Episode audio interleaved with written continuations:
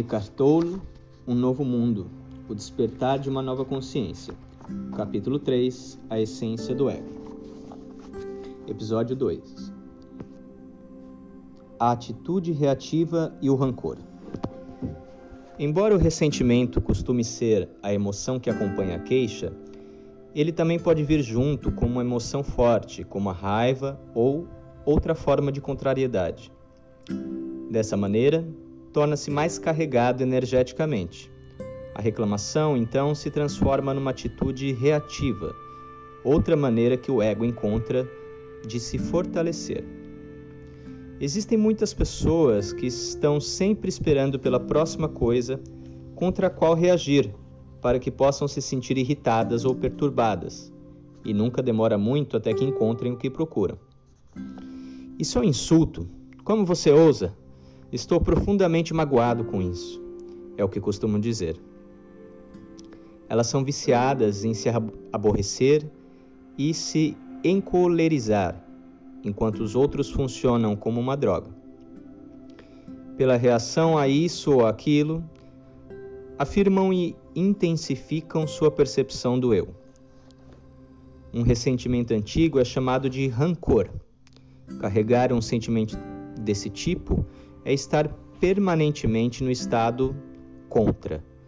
E é por isso que o rancor constitui uma parte significativa do ego de muita gente.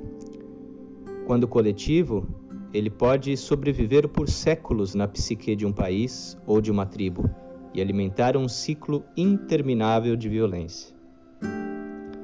Um rancor é uma forte emoção negativa ligada a um acontecimento ocorrido no passado algumas vezes distante, que é mantido vivo pelo pensamento compulsivo que reconta a história na cabeça ou em voz alta do que alguém me fez ou do que alguém nos fez. Esse sentimento também é capaz de contaminar outras áreas da vida. Por exemplo, enquanto pensamos sobre o rancor e os sentimentos, sua energia emocional nefasta pode distorcer nossa percepção de um acontecimento que está ocorrendo naquele momento, ou influenciar a maneira como falamos com alguém no presente, ou o nosso comportamento em relação a essa pessoa. Um rancor profundo é suficiente para afetar vários aspectos da vida e nos manter nas garras do ego. É preciso honestidade para verificarmos se ainda guardamos rancores se existe alguém na nossa vida que não conseguimos perdoar completamente, um inimigo, entre aspas.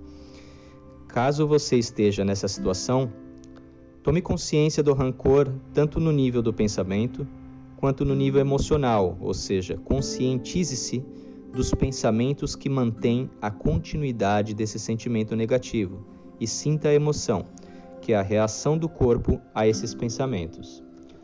Não tente deixar o rancor de lado. Tentar perdoar não dá certo.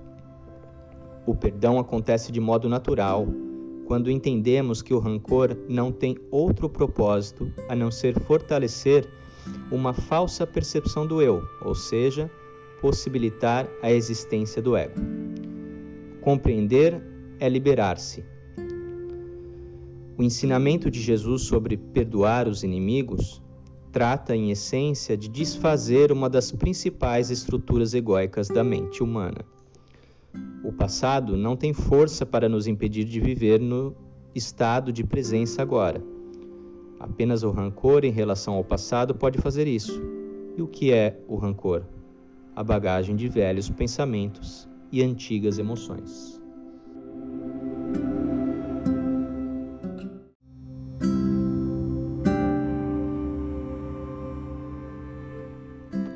Estar certo e tornar o outro errado.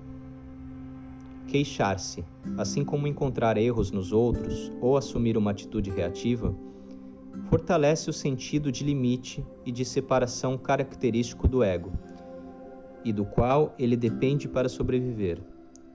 Mas todas essas ações também o reforçam de outra maneira, dando-lhe uma sensação de superioridade que o faz se expandir Talvez não fique claro de imediato de que modo as queixas, por exemplo, sobre o trânsito, políticos, cobiça, incompetência, colegas de trabalho ou ex-cônjuge, podem nos proporcionar esse sentido de superioridade, esse sentimento de superioridade.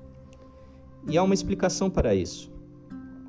Quando nos queixamos, subentende-se que estamos certos, enquanto a outra pessoa ou a situação da qual reclamamos ou a qual reagimos está errada. Nada fortalece mais o ego do que estar certo. Isso identifica como uma posição mental, uma perspectiva, uma opinião, um julgamento, uma história. Obviamente, para termos razão, é necessário que alguém esteja errado. Assim, o ego adora apontar a falha para que possa mostrar que está certo. Em outras palavras, precisamos fazer com que os outros estejam equivocados para nos sentir mais fortes do que somos. Assim como uma pessoa, também uma situação pode ser considerada errada por meio de queixas e de algum tipo de reação, atitudes que sempre deixam subentendida a ideia: isso não deveria estar acontecendo. Estarmos certos nos coloca numa posição de superioridade moral imaginada em relação à pessoa ou à situação que está sendo julgada. É esse sentimento de superioridade que o ego adora e por meio do qual se destaca.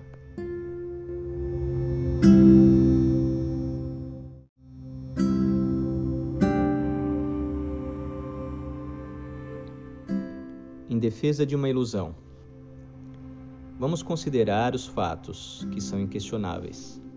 Por exemplo, se você disser a luz se desloca mais rápido do que o som e alguém afirmar o contrário, é óbvio que você está certo e a pessoa é errada.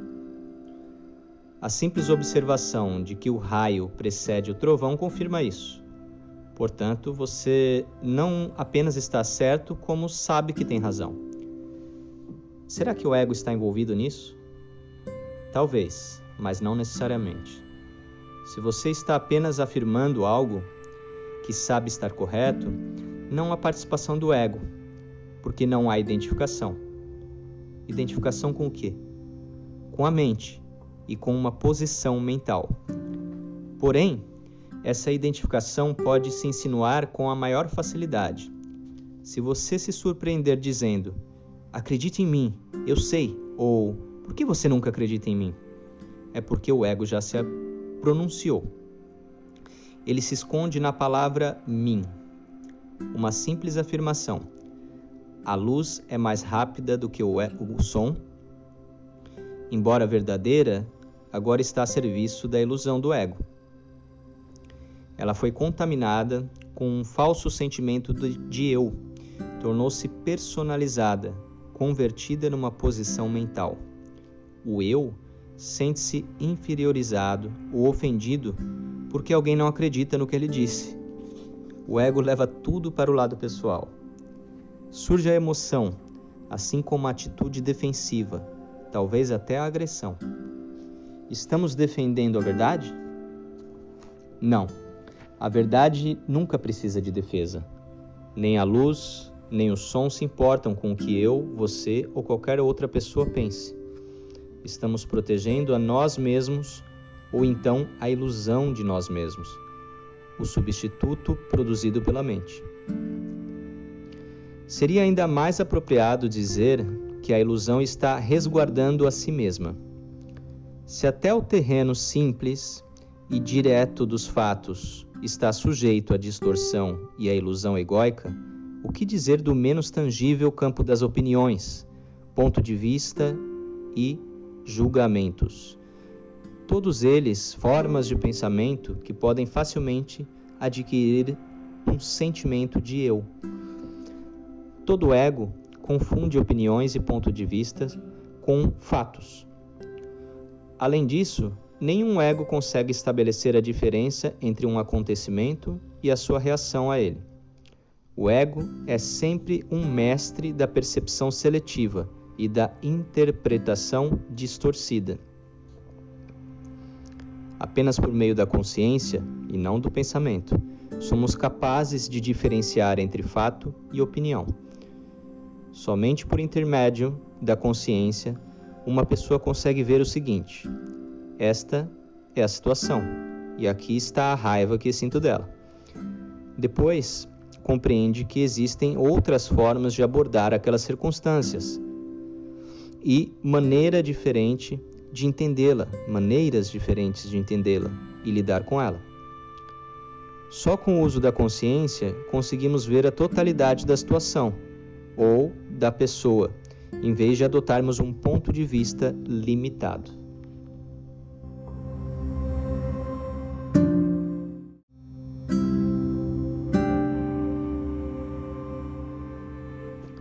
Verdade. Relativa ou absoluta? Fora do terreno dos fatos simples e verificáveis, a certeza estou certo e você errado é perigosa para os relacionamentos pessoais, bem como para as interações entre países, tribos, religiões e assim por diante. No entanto, se o fato de sustentarmos que estamos certos e os outros errados se esse fato é uma das maneiras que o ego tem de se sentir fortalecido, se é um distúrbio mental que perpetua a separação e o conflito entre os seres humanos, isso significa que não existem comportamentos, atos nem credos certos ou errados? E não seria isso relativismo, a crença de que não existe uma verdade absoluta para guiar o comportamento humano, que alguns ensinamentos cristãos contemporâneos consideram o grande mal na, da nossa época?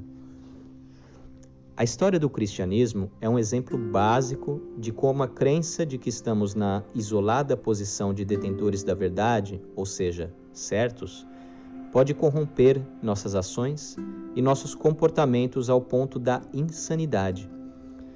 Durante séculos, torturar e queimar pessoas vivas, caso sua opinião divergisse até mesmo da forma mais superficial da doutrina da Igreja ou de interpretações estreitas de escrituras, a verdade, eram consideradas atitudes corretas, porque as vítimas estavam erradas.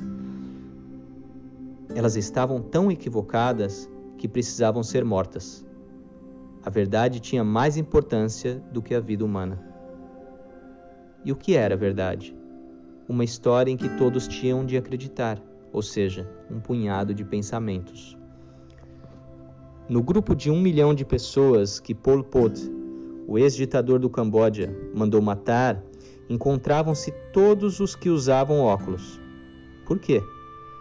Porque para ele, a interpretação marxista da história era a verdade absoluta. E de acordo com sua versão da verdade, aqueles que usavam óculos pertenciam à classe instruída, eram burgueses, os exploradores dos camponeses. Eles precisavam ser eliminados para dar espaço a uma nova ordem social. A verdade dele era também um punhado de pensamentos. A Igreja Católica e outras religiões estão certas quando apontam o relativismo como um dos demônios do nosso tempo. No entanto, não encontraremos a verdade absoluta se a procurarmos onde ela não está em doutrinas, ideologias, conjuntos de leis ou histórias. O que todas essas coisas têm em comum? Elas se constituem de pensamentos. Na melhor das hipóteses, o pensamento indica a verdade, contudo, nunca é a verdade. É por isso que os budistas dizem que o dedo apontando para a lua não é a lua. Todas as religiões podem ser falsas e verdadeiras, dependendo de como as usamos. Cabe a nós colocá-las a serviço do ego ou da verdade. Se acreditamos que apenas a nossa religião é a verdade, nós a estamos utilizando em prol do ego. Empregado dessa maneira, o credo torna-se uma ideologia e cria uma sensação ilusória de superioridade, assim como de divisão e conflito entre pessoas.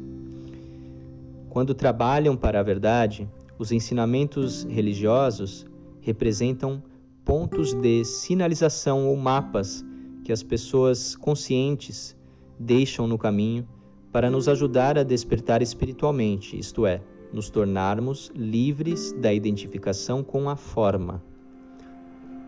Existe apenas uma verdade absoluta, e todas as outras verdades emanam dela.